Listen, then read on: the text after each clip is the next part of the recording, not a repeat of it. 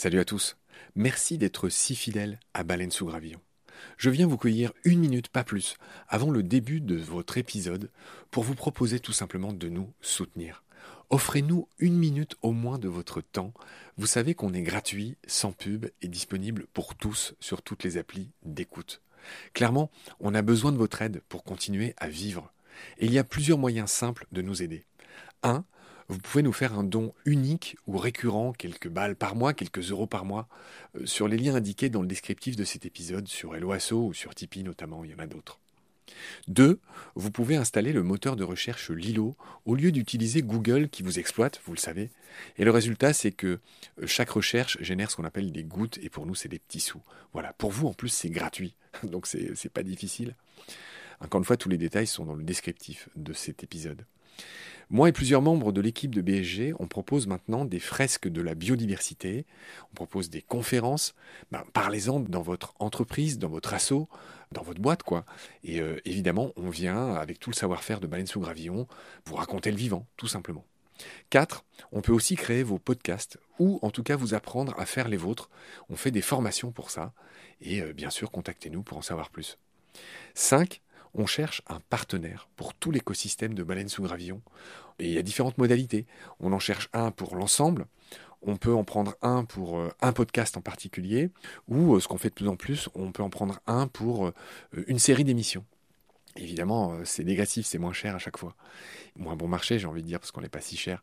Donc euh, voilà, vous pouvez devenir coproducteur de ce qu'on fait. En tout cas, ben, voilà, prenez conscience que ce qu'on fait est certes gratuit, mais on a besoin de vous pour continuer à exister. Moi, ça fait trois ans que je fais ça sur mes fonds, et là, ben, évidemment, je suis obligé de, faire autre chose hein, pour euh, vivre, sachant que France Culture ne suffit pas à me faire vivre. Voilà.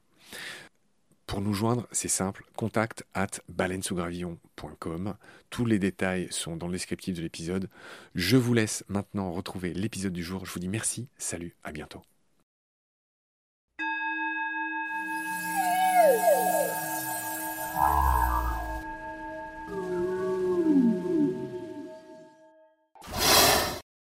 La tortue-lutte, elle va utiliser donc la marée haute pour pouvoir monter le plus haut possible de la plage, de façon à aller pondre dans un endroit qui ne sera pas recouvert par la mer. Après, une fois qu'elle est montée tout en haut, elle va balayer sa future aire de ponte. À partir de là, elle va commencer à creuser en utilisant notamment ses palettes natatoires donc postérieures et elle va creuser un nid en forme de botte. Une fois que le nid est creusé, elle va pondre ses œufs. Une fois que tous les œufs donc sont pondus, elle va reboucher son nid, donc elle va reprendre euh, le sable qui était de côté, hop, elle va remettre tout ça dedans, et à chaque fois, donc il y a une palette qui prend un peu de sable pour faire tomber dans le nid, et l'autre, elle appuie de façon à bien tasser aussi le sable. Une fois que le nid est bien recouvert, là, elle va rebalayer la surface de façon à ce que le nid ne soit plus visible pour les prédateurs. Et après, elle va repartir donc vers la mer. Françoise Sercollet est une passionnée des reptiles. Et nous allons clore cette mini-série consacrée aux tortues avec les tortues marines. Il n'existe plus que sept espèces au monde et nous allons donc parler de chacune d'elles. Un mot sur la carapace, cet extraordinaire bouclier, invention unique en son genre dans le règne animal. La carapace de tortue est une curiosité du monde vivant. Constituée d'une cinquantaine d'os différents, elle comprend un fond plat, appelé le plastron, la plaque ventrale, et une dossière, en général convexe sur le dos, réunie par des ponts osseux. Chez les autres animaux équipés d'une carapace, celle-ci se forme habituellement à partir d'écailles de la peau. Mais chez les tortues, la carapace provient directement de leur squelette. Elle résulte de l'élargissement et de la fusion de leurs côtes. Le corps de la tortue s'est adapté à ce bouclier qui pose pas mal de contraintes. Elle possède en particulier un système de muscles spécialisés qui lui permettent de gonfler ses poumons malgré la rigidité de sa cage thoracique. Les carapaces des bébés tortues sont molles et se rigidifient avec le temps. Chez certaines espèces, la carapace reste molle toute la vie, ou forme une sorte de cuir épais. C'est notamment le cas de la tortue lutte, qui est la première tortue marine dont nous allons parler dans ce dernier épisode consacré aux tortues. Sous la carapace des tortues marines, acte 3, scène finale. C'est parti. Salut Françoise. Salut Marc. Vous me recevez à nouveau euh, pour parler de tortues, et cette fois-ci on va parler euh, des tortues euh, marines. Péché mignon pour moi qui suis proche de l'océan. En fait, il n'y a plus que 7 espèces de tortues marines dans le monde. avant, il y en avait plus. Hein. C'est pas tout à fait ça. Disons qu'il y en a 7 officiels et il y a certains auteurs qui se bagarrent pour en avoir une huitième. Parlez-moi de cette huitième qui m'a échappé. Ah, c'est une sous-espèce que l'on trouve notamment sur les côtes pacifiques Costa Rica, etc., Amérique centrale. Et comment elle s'appelle? Alors, on l'appelle aussi la tortue noire. Ah, c'est intéressant. D'accord, on a compris cette nuance, Françoise. Il y a sept espèces, peut-être huit, cette nuance est bien comprise. De Kelonioidea, c'est le nom de cette superfamille des tortues marines, donc, qui, euh, dans l'histoire de l'évolution, sont apparues plus tard que les tortues euh, euh, générales, on va dire. Le plus vieux fossile de tortues marines a 110 millions d'années, donc elles sont beaucoup plus récentes au regard de l'évolution que l'ensemble des tortues. Je le signalais au passage. Par quoi commencer? Ce qui caractérise les tortues marines, évidemment, c'est que ce sont des tortues qui vivent dans l'eau. Leurs pattes sont transformées en nageoires. D'ailleurs, on peut parler de rames. Mmh rames, nageoires, euh, pattes postérieures, antérieures. Euh, voilà, on peut utiliser différents termes. Donc, on va parler euh, du temps qu'elle peut rester dans l'eau suivant qu'elle est active, c'est-à-dire qu'elle se nourrit. Alors, elle se nourrit souvent, elle cherche à se nourrir souvent. C'est pas très roboratif ce qu'elle mange. Hein. La plupart des tortues mangent des méduses, des cnidaires, voilà, des petits animaux marins pour l'essentiel. J'ai lu qu'en plongée, euh, il y a deux cas. Hein. Soit la tortue est active et recherche de la nourriture, etc. Elle s'active, et là, elle peut rester de 5 à 40 minutes en plongée. Mais quand elle ne fait rien, euh, la tortue peut facilement rester 6-7 heures sous l'eau. C'est ce que j'ai lu. Alors, la tortue, elle a des poumons, d'accord C'est une respiration pulmonaire. Donc, elle est obligée de remonter à la surface pour respirer. Et par contre, je dirais, quand elle est en plongée, Bon, elle est en apnée déjà premièrement, et deuxièmement, elle a la possibilité aussi de respirer grâce à des molécules que l'on trouve dans le sang, que l'on appelle la myoglobine, qui vont transporter donc ces molécules d'oxygène un peu partout dans son corps. Leur euh, système sanguin est beaucoup plus efficace que le nôtre, fixe l'oxygène de manière beaucoup plus efficace. Je crois que c'est ce à quoi vous faisiez référence, en effet. Tout à fait. Et puis, une autre adaptation, puisque là, vous êtes dans les adaptations au milieu marin, c'est également le sel. Par exemple, les tortues, elles ont des glandes à sel qui leur permettent d'excréter donc le, sel. Et c'est la raison pour laquelle, quand on voit les tortues marines à la télé en train de pondre, on les voit pleurer et beaucoup de gens pensent que c'est oh, c'est de la douleur parce qu'elles sont en train d'accoucher de leurs œufs, etc. Absolument pas. Je ne dis pas qu'elles ne souffrent pas quand elles pondent, mais c'est pas un phénomène de douleur, c'est leur façon à elles donc de se débarrasser de l'excès de sel. Autres adaptations, Françoise, les tortues marines, en général, ont une carapace qui est plus aplatie et donc plus hydrodynamique que les tortues de terre. Oui, oui, tout à fait. C'est valable aussi pour les tortues palustres. Très juste. Il existe sur les carapaces des tortues, on les différencie euh, les sept espèces, ou huit, j'ai bien retenu qu'il y en avait peut-être une en plus, grâce aux motifs notamment de leur carapace ou à d'autres couleurs, aspects, on en parlera pour chacune. Mais ce que je voudrais dire, c'est qu'il existe sur la carapace de ces tortues ce qu'on appelle du périphyton. C'est un mot que j'ai appris en préparant l'émission. Euh, c'est tout ce qui est euh, petits mollusques, petites algues qui vivent sur ce transport gratuit mmh. qu'est une carapace de tortue. Mmh. Et selon les espèces, vous allez me le dire, il y en a plus ou moins. Alors, c'est vrai, et c'est la raison pour laquelle aussi il y a des stations de nettoyage pour les tortues. Et ça, c'est extra parce qu'il y a des lieux exprès où elles font même la queue, voilà, pour aller se faire nettoyer par certains poissons.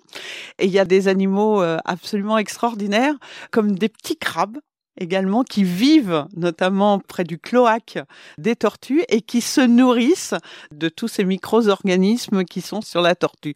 Moi, je trouve ça absolument fabuleux. Vous vous rendez compte? Des stations de nettoyage pour tortues, quoi. Elles ont des esthéticiennes. J'aimerais être sûr de bien comprendre. Les petits crabes auxquels vous faites référence, ils sont ad vitam, ils vivent sur la tortue? Ils vivent sur les tortues. Oui, oui. Donc, c'est des tout petits crabes. Et en effet, ils ont le gîte, le couvert et le moyen de transport. C'est ça. Donc c'est cool. Les tortues marines sont beaucoup plus rapides que les tortues terrestres. Ça c'est clair. Dans l'eau. Dans l'eau, bien sûr. C'est une vraie précision, bien sûr. Les tortues euh, marines qui montent à terre, notamment pour pondre, Mm. sont extraordinairement handicapées et pataudes, bien sûr. Dans l'eau, toutefois, les tortues marines peuvent atteindre une vitesse de 35 km/h. C'est beaucoup plus rapide qu'un homme qui nage, évidemment. On a dit que ces tortues mangeaient principalement des cnidaires, c'est-à-dire tout ce qui est euh, oursin, euh, tous ces animaux qui ont une symétrie à 5. Pourquoi vous riez? Il y a une blague au muséum. Il fallait que je vous la fasse. Est-ce que vous savez comment on appelle une méduse dans un œuf? Allons-y. On appelle ça un cnidaire surprise. C'était obligatoire de la faire, euh, Françoise. Alors moi, je me suis dit, j'ai dit une bêtise. J'ai dit une bêtise. J'ai rougi jusqu'à la racine des cheveux. Mais eh, j'avoue qu'elle est bonne. Un cnidaire surprise. Bon. Donc, les tortues mangent des cnidaires surprises, des méduses, et on a déjà dit dans un autre épisode que l'une de ces espèces, la fameuse hawksbill en anglais, en français la tortue carrette, elle s'appelle comme ça dorénavant, qu'elle était spongivore, qu'elle mangeait des éponges. Voilà. Un mot, chère Françoise, sur le fait que les tortues marines sont des migratrices. Elles sont sensibles aux champs magnétiques terrestres. Vous pouvez nous éclairer là-dessus? Effectivement, elles s'imprègnent du champ magnétique terrestre et ça serait une des raisons pour lesquelles elles arrivent à retrouver pas forcément la plage de leur naissance parce que les plages bougent et donc du coup elles vont revenir pondre notamment dans leur région de naissance et ça c'est quand même assez extraordinaire.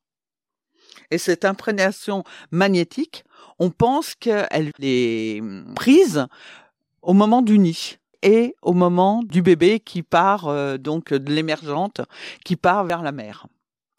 Françoise, vous trépignez sur votre fauteuil qui grince parce que vous avez très envie de me parler euh, de quelque chose qui est magnifique et qu'on voit souvent dans les reportages animaliers qui s'appelle les arribadas. Ce sont ces arrivées massives de tortues sur des plages du monde où elles viennent pondre à la même période. On a remarqué que les tortues venaient pondre selon un cycle lunaire. Elles pondent dans le premier quart ou dans le dernier quart lunaire, ce qui correspond aux périodes de mortes eaux, ce qui veut dire que le ressac est faible. En d'autres termes, que ça va être moins pénible pour eux d'escalader cette plage pour venir déposer leurs œufs. Voilà ce que je voulais rappeler en préambule. Vous avez eu la chance d'en voir, Françoise, donc je suis euh, tout ébobie. Racontez-moi euh, les arribadas que vous avez vus. Alors, c'est vrai que la vraie Arribada, la plus grosse Arribada, c'est celle qui se trouve à Ostional, notamment au Costa Rica. Après, il y a quelques plages au Costa Rica où vous avez des Arribadas, mais il n'y en a pas partout. Je vous interromps, Atlantique ou Pacifique? Alors, Pacifique. Côté Pacifique. Et les Arribadas, c'est vraiment une espèce qui fait ça, qu'on appelle notamment la tortue olivâtre. Et c'est vrai que ce sont des centaines et des centaines de tortues qui sortent de la mer pour aller pondre et puis qui se croisent, etc. Et mais il faut faire attention à pas marcher dessus, quoi. C'est tellement il y en a. Et je peux vous dire quand vous voyez vos premières tortues comme ça sortir de la mer, mais c'est une émotion, mais c'est waouh, vous en prenez mais plein les yeux, plein les oreilles aussi. C'est fabuleux, quoi, vraiment fabuleux. Et donc, du coup, les tortues viennent pondre sur la plage. Et comme elles viennent à un cycle donc régulier, puisque elles viennent à peu près deux à trois fois, la même tortue va venir deux à trois fois pendant la saison de ponte. Et après, elle peut rester plusieurs années sans revenir pondre, d'accord? Et euh, notamment au Costa Rica, puisque c'est vraiment l'endroit où on assiste à ces arribadas. Ça commence au mois d'octobre jusqu'au mois de décembre. Et c'est vrai que le gros, gros problème de ces tortues, c'est qu'elles viennent et en pondant, elles vont creuser et donc déterrer notamment les œufs des collègues. Donc du coup, il y a un plan de développement durable qui s'est mis en place sur cette plage où là, les habitants ramassent les œufs sur un certain linéaire et pendant un certain temps pour pouvoir les vendre. Et du coup, ça leur permet donc de gagner un petit peu d'argent et de continuer à s'occuper des tortues, à protéger les tortues, à recevoir également donc les touristes dans le cadre de l'écotourisme. Et c'est vrai que ça peut nous choquer, nous, en disant Ah oui, mais ce sont des espèces euh, protégées, etc. Et ils continuent à manger des œufs de tortue. Oui, sauf que c'est vraiment encadré et que la plupart du temps, les œufs qui sont ramassés, ce sont des œufs qui, de toute façon, auraient été fichus en l'air par la tortue elle-même. C'est bien noté, Françoise. Comme je l'ai déjà précisé, mais je le redis maintenant, dans le cas des tortues marines, les œufs sont bien ronds parce qu'elles en pondent beaucoup, contrairement à certaines autres espèces de tortues qui en pondent moins. Et dans ce cas-là, les œufs sont ovales. C'est notamment le cas de certaines tortues de terre.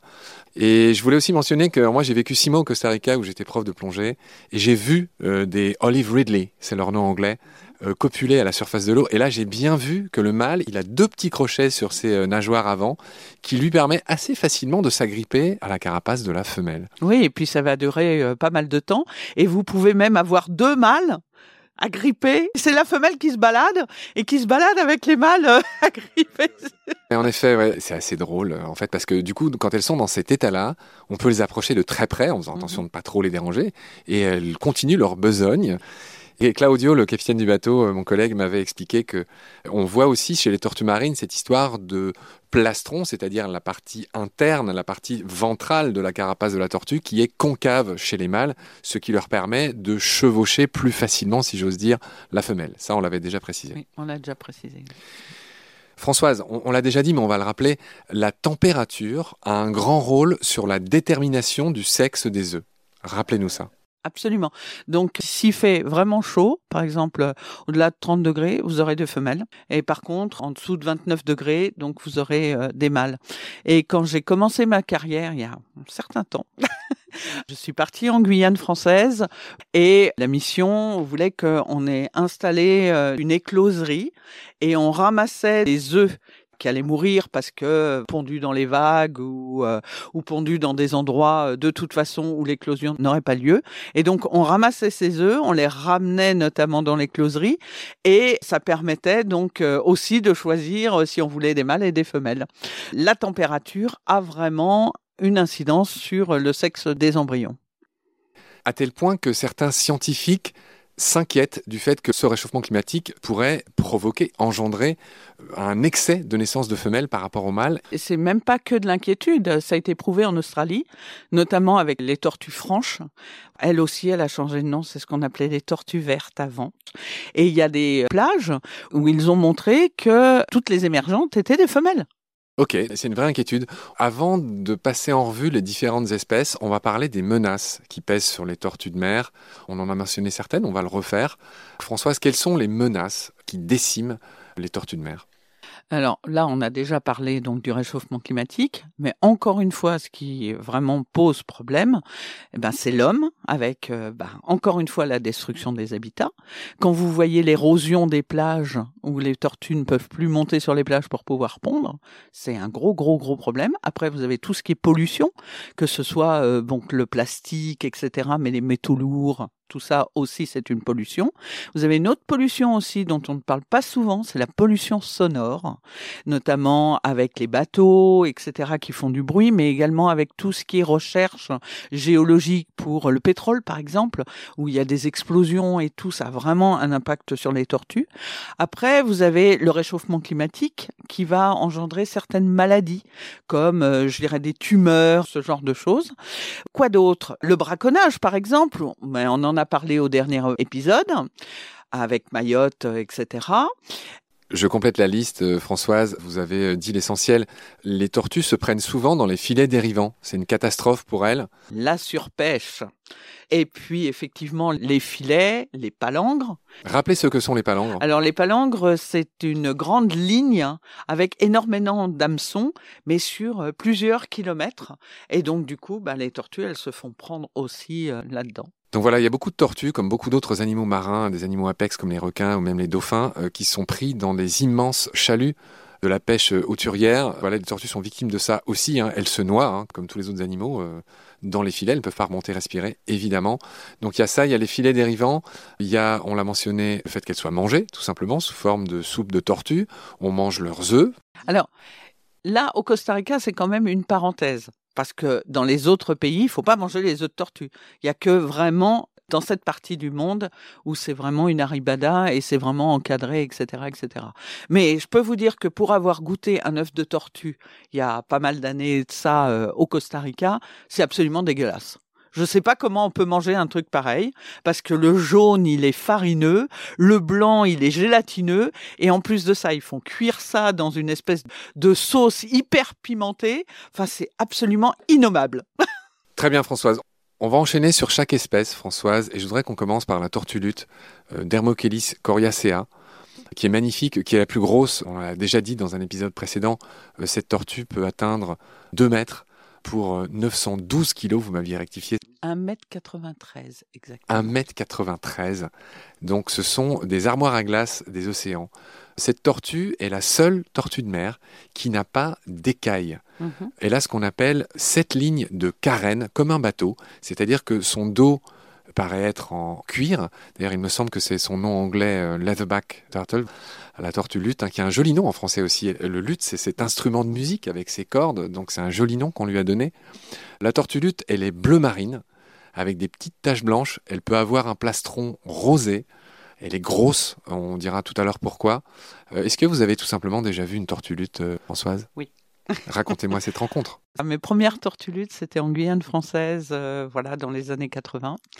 Et puis, ben, dernièrement, cette année, j'étais au Gabon et donc en février, parce que les deux principales plages de ponte, c'est la Guyane et le Gabon, où je suis allée euh, donc étudier ces animaux et où, pour l'anecdote, mais j'ai eu la plus grosse peur de ma vie. Quand je vous dis la plus grosse trouille de ma vie, c'est vraiment la plus grosse trouille, parce que les tortues marines, elles pondent donc la nuit. Je suis partie euh, donc euh, à pied de nuit rejoindre mes éco-gardes pour aller travailler donc sur les tortues euh, sur la plage. Et en partant, j'ai éclairé sur le côté de la jungle. Et là, j'ai éclairé un éléphant des forêts. Et celui-ci n'a pas du tout apprécié la lumière. Il nous a foncé dessus, il nous a chargé et il s'est arrêté à 10 mètres de nous. Eh ben, je peux vous dire que je ne savais pas que je courais aussi vite et que je criais aussi fort. J'ai vraiment eu la trouille de ma vie. Donc vous voyez que des fois, quand on fait du terrain, eh ben, on se dit oh ben les tortues, voilà, c'est pas dangereux. Mais des fois, on se retrouve dans des situations périlleuses à se faire charger par un éléphant la nuit à pied. En effet, ça c'est de l'anecdote de terrain, comme vous dites. Il y a un petit point commun entre la tortue lutte euh, et l'éléphant, c'est qu'elle est massive, on l'a déjà dit, et en plus d'être massive, elle est très grasse, cette tortue, parce qu'elle a une température qui peut être de 18 degrés supérieure à la température de l'eau qui l'entoure, parce qu'elle a un métabolisme assez élevé. En cela, elle est assez particulière, la tortue lutte. Qui migre jusqu'au Labrador, où l'eau, elle est euh, très très froide. Rappelez où est le Labrador? Au niveau du Canada. J'ai lu que en fait sa nidification était composée de sept étapes et je voudrais qu'on les détaille. C'est-à-dire que la première étape, c'est évidemment l'ascension. Oui. La tortue lutte, elle va utiliser donc la marée haute pour pouvoir monter donc le plus haut possible de la plage, de façon à aller pondre dans un endroit qui ne sera pas recouvert, notamment par l'eau, par la mer. Elle va sortir de l'eau, donc elle va atterrir sur la plage. Ça, c'est vraiment la première étape. Après, une fois qu'elle est montée tout en haut, elle va balayer sa future aire de ponte. À partir de là, elle va commencer à creuser en utilisant notamment ses palettes natatoires donc postérieures et elle va creuser un nid en forme de botte. Une fois que le nid est creusé, elle va pondre ses œufs. Et là, elle va pondre différents œufs. C'est-à-dire qu'il va y avoir des œufs qui vont être ronds, comme vous parliez tout à l'heure. Mais vous allez en avoir d'autres qui ne vont pas être fécondés. Donc ce sont plutôt des ovules. Et ces œufs sont infertiles et ils vont être pondus en même temps que les œufs. D'accord? Et alors, pourquoi elles font ça? Déjà pour maintenir finalement le nid en place. Et après, ces œufs infertiles vont pourrir. Et en pourrissant, ça va ramener notamment de la chaleur et ça va avoir un impact donc sur les embryons dont on parlait tout à l'heure, par exemple avec le sexe, etc., etc. Une fois que tous les œufs donc sont pondus, elle va reboucher son nid, donc elle va reprendre euh, le sable qui était de côté, hop, elle va remettre tout ça dedans, et à chaque fois, donc il y a une palette qui prend un peu de sable pour faire tomber dans le nid, et l'autre, elle appuie de façon à bien tasser aussi le sable. Une fois que le nid est bien recouvert, là, elle va rebalayer la surface de façon à ce que le nid ne soit plus visible pour les prédateurs. Bon, maintenant, après les prédateurs, ils vont le trouver à l'odeur. Et après, elle va repartir donc euh, vers la mer. Magnifique Françoise, vous avez bien résumé les sept étapes, rien à dire. On va finir sur chacune des autres espèces. On en a fini avec la tortue lutte, ce magnifique animal caréné comme on l'a vu. On va enchaîner sur la tortue kawan, careta careta. Mhm. Alors la tortue kawan, on l'appelle aussi la tortue à grosse tête. Voilà, c'est vraiment une bête que l'on va trouver beaucoup en Méditerranée, même si on la trouve ailleurs, hein, dans d'autres contrées. Mais c'est vraiment une bête que l'on va trouver en Méditerranée. Et d'ailleurs, c'est une bête qui est venue pondre cette année sur une plage du Var et qui a pondu donc euh, ses œufs. Et vous savez quoi? En septembre, début octobre, eh ben, il y a eu une émergence. Donc, on a eu des bébés kawan qui sont nés en France, dans le Var, et qui ont rejoint la mer. Décrivez cette tortue, euh, je crois qu'elle a une carapace assez rousse. Oui, assez rousse, mais vous savez, je pense que pour pouvoir vraiment identifier les tortues, il faut prendre en compte donc la disposition des écailles. Donc ça, ce sont des critères d'identification qui sont euh, bien particuliers et c'est difficile comme ça au micro de vous dire euh, voilà, il faut que telle écaille touche telle autre écaille et en plus il y a d'autres critères qui rentrent en ligne de compte. Ce sont des pores qui se trouvent au niveau du plastron. Donc là, à la radio, pas toujours évident. Il vaut mieux montrer ça soit dans un livre, soit en conférence. Évidemment, j'invite tous les auditoristes à regarder à quoi ressemblent toutes ces tortues. La tortue kawan, en effet, elle a quand même une, carapace de couleur assez rousse, rouge presque, et une peau assez blanche. Mais je vois bien qu'on ne peut pas s'y fier complètement. Oui, puis les colorations, ça n'a jamais été un critère d'identification en quoi que ce soit. Vous avez raison. J'ajoute euh, concernant la tortue kawan qu'elle a une mâchoire puissante car elle euh, consomme des crustacés. Je vais enchaîner sur une autre tortue euh, chère à mon cœur, j'en ai vu beaucoup euh, en Égypte, c'est la tortue imbriquée ou la tortue carrette. Alors attention, vous avez attiré mon attention là-dessus au premier épisode, les noms des tortues, euh, certains ont changé. Mhm. Donc aujourd'hui en français, elle s'appelle la tortue imbriquée. Pourquoi? Parce que pour le coup, ces écailles sont très caractéristiques. En effet, elles se chevauchent un peu les unes les autres, et c'est la seule qui a ça. Et la tortue imbriquée, on la reconnaît entre mille. Sauf pour les vieux individus où ça commence à se patiner, etc. Et donc du coup, ce critère-là, il tombe encore une fois à l'eau. Et c'est vrai qu'on la reconnaît surtout avec le bec. Ça, c'est vraiment un critère. Mais à mon avis, s'il y a une anecdote à faire sur cette tortue, on l'appelle aussi la tortue à écailles, parce que c'est une bête qui était tuée pour son écaille, et notamment pour les lunettes, etc., pour les peignes, mais également pour les meubles qui sont faits en marqueterie avec de l'écaille de tortue. C'est vraiment une bête qui a été tuée pour son écaille parce qu'elle est imbouffable. Quoi. C'est pas, c'est pas une tortue qui passe dans les assiettes. Eretmochelys imbricata, c'est son petit nom latin. Elle est omnivore. Je l'ai mentionné, elle est un peu particulière, cette tortue. C'est le seul reptile qui se nourrit d'éponges. Elle est spongivore. Oui, mais elle ne mange pas que ça. Il y en a d'autres. J'ai déjà vu euh, d'autres tortues qui mangent des éponges. Donc, euh, Mais en tout cas, le fait de se nourrir de ces éponges rend sa chair toxique pour l'homme dans certains cas. Donc c'est pas une bonne idée de manger. De toute façon, dans tous les cas, c'est pas une bonne idée de manger des tortues. Hein. On l'a déjà dit mille fois, donc je passe vite là-dessus. On va enchaîner sur une autre tortue, on en a déjà parlé. C'est la tortue en français olivâtre, l'Epidochelys olivacea. Mhm. Voilà, en anglais c'est la Olive Ridley. Mhm. On en a parlé, c'est celle qui viennent faire les fameuses arrivadas du Costa Rica dont vous avez parlé. Que dire sur la tortue olivâtre, chère Françoise? Ben, on vient d'en parler en long, en large et en travers, donc euh, il faut garder de la place euh, pour les autres. Il faut garder de la place pour les autres. Est-ce que vous avez envie, chère Françoise, de me parler de la tortue de Kemp, K-E-M-P, l'Epidochelys kempii Je vois que cette tortue est la plus rare et la plus discrète des tortues marines. Absolument. J'ai une anecdote encore à raconter sur cette espèce que je ne connaissais pas. C'est-à-dire que ben, pour le livre, j'avais besoin de faire des photos, notamment de tortues de Kemp, et donc je devais partir euh, au mois de mai 2020 pour euh, étudier cette tortue et me greffer donc à l'équipe mexicaine parce que c'est un animal qui euh, se reproduit notamment dans le golfe du Mexique, donc au Mexique, et puis sur quelques îles euh, au niveau du Texas, je crois. Enfin, c'est surtout au, niveau du Mexique. Et, ben voilà, il y a le confinement qui est passé par là, et donc le coronavirus qui est passé par là. Ma mission, elle est tombée à l'eau, c'est le cas de le dire, et donc du coup, j'ai pas pu partir au Mexique, et j'étais bien embêtée. Difficile de parler d'une bestiole qu'on n'a jamais vue. Eh ben, vous savez ce qui s'est passé? Je suis pas partie au Mexique. Eh ben, c'est pas grave. Il y a une tortue de Kemp qui s'est échouée sur les côtes atlantiques cette année. C'est-à-dire que j'ai pas pu aller voir les tortues de Kemp, mais c'est pas grave. La tortue de Kemp, elle est venue en France et elle s'est échouée sur la côte atlantique. Elle a été récupérée par l'aquarium de La Rochelle, qui est un centre de soins qui récupère notamment les tortues malades, échouées, etc., et qui les remet sur pattes et qui les relâche notamment en Atlantique. Donc là, cette année, il y a eu huit tortues qui ont été relâchées donc sur l'île de Ré grâce au travail exemplaire, extraordinaire que fait La Rochelle. Donc il y a eu sept cawanes et une tortue de Kemp. Et des centres de soins, il y en a également dans le sud de la France. Il y en a deux. Il y a celui d'Antibes, celui de la Tour de Valas, et il y a également donc des centres de soins en Corse. Donc vous voyez qu'il y a beaucoup de gens qui s'occupent des tortues en France pour leur sauver la vie. Il était bon de leur rendre hommage et vous venez de le faire, Françoise.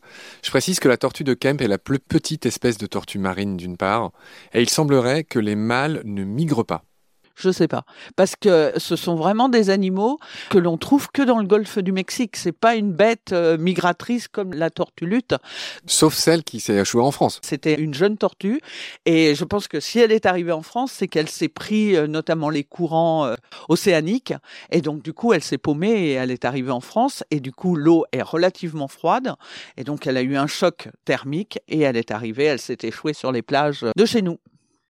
Je vais enchaîner, chère Françoise. On arrive à la fin euh, de nos sept espèces, euh, peut-être huit de tortues. On va évidemment parler de la pseudo-huitième.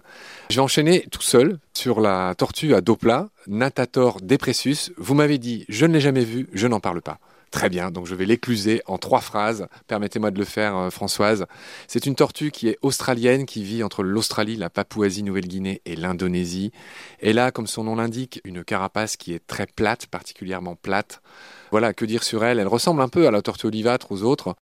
Et elle est carnivore, elle mange des concombres de mer, des holoturies, donc des coquillages et des méduses comme les autres. Voilà, c'était impensable de ne pas dire un mot sur cette tortue à dos plat. Et en revanche, euh, Françoise, vous n'échapperez pas à ma question sur euh, précisément cette huitième espèce, la tortue noire ou la tortue franche du Pacifique, décrite en 1868 par Beaucourt. Cette tortue noire, son petit nom latin, c'est Chelonia agassizi, qui serait, mais il y a débat là-dessus, une sous-espèce de Chelonia midas, alias la tortue verte. Parlez-moi de cette tortue noire, Françoise. Certains scientifiques euh, veulent absolument remonter donc euh, cette sous-espèce au niveau espèce. Et moi, je suis pas du tout une généticienne, donc euh, voilà. Le muséum parle de sept espèces de tortues marines, donc je parle de cette espèce de tortue marine. Bête et disciplinée à ce niveau-là. Je voulais ajouter que la France est responsable, j'aime bien ce mot, de 6 espèces sur 7 de tortues marines. C'est-à-dire que dans toutes les outre-mer dom-tom français, on peut trouver jusqu'à six espèces. Pas besoin d'aller jusqu'au Dom-Tom, hein. c'est juste au niveau de nos côtes françaises. Après, ça peut être des échouages comme la tortue de Kemp, etc. Mais euh, je dirais, on peut les trouver autour de l'Hexagone. Ouais, la France fait carton plein et donc elle a un rôle à jouer dans la protection des tortues. Et elle le joue, euh, que ce soit au niveau du muséum, euh, donc au niveau de mon service de patrimoine naturel. Il y a vraiment énormément de travaux et de recherches de fait au niveau de ces tortues. Puis je vous dis, avec les centres de soins tels que les euh, aquariums, etc., qui font un travail formidable sur les espèces qui s'échouent euh, sur notre territoire. On arrive à la fin de cette émission, chère Françoise. J'étais absolument honoré et ravi que vous nous accueilliez. Je dis nous parce que je suis avec euh, Romane, qui est mon équipière sur Baleine sous Gravillon. Et je la remercie parce que c'est elle qui a préparé cette émission. Donc je lui tire mon chapeau et je lui dis tous mes remerciements. Je vous remercie vous aussi, Françoise. Merci beaucoup. De nous avoir accueillis dans ce bureau, euh, comment dire, euh, mémorable, magnifique. En tout cas, on était très à l'aise, vous nous avez accueillis comme une reine. Euh, merci, Françoise. Je vous laisse le dernier mot et je vous dis tout simplement à bientôt. Merci beaucoup. Et puis, vive la protection des tortues et puis de la nature. Et puis, ouvrez les yeux. Voilà, ouvrez les oreilles, ouvrez le nez, sentez la nature, vivez la nature tant qu'elle existe encore. Merci Françoise, salut, à bientôt. Salut, à bientôt.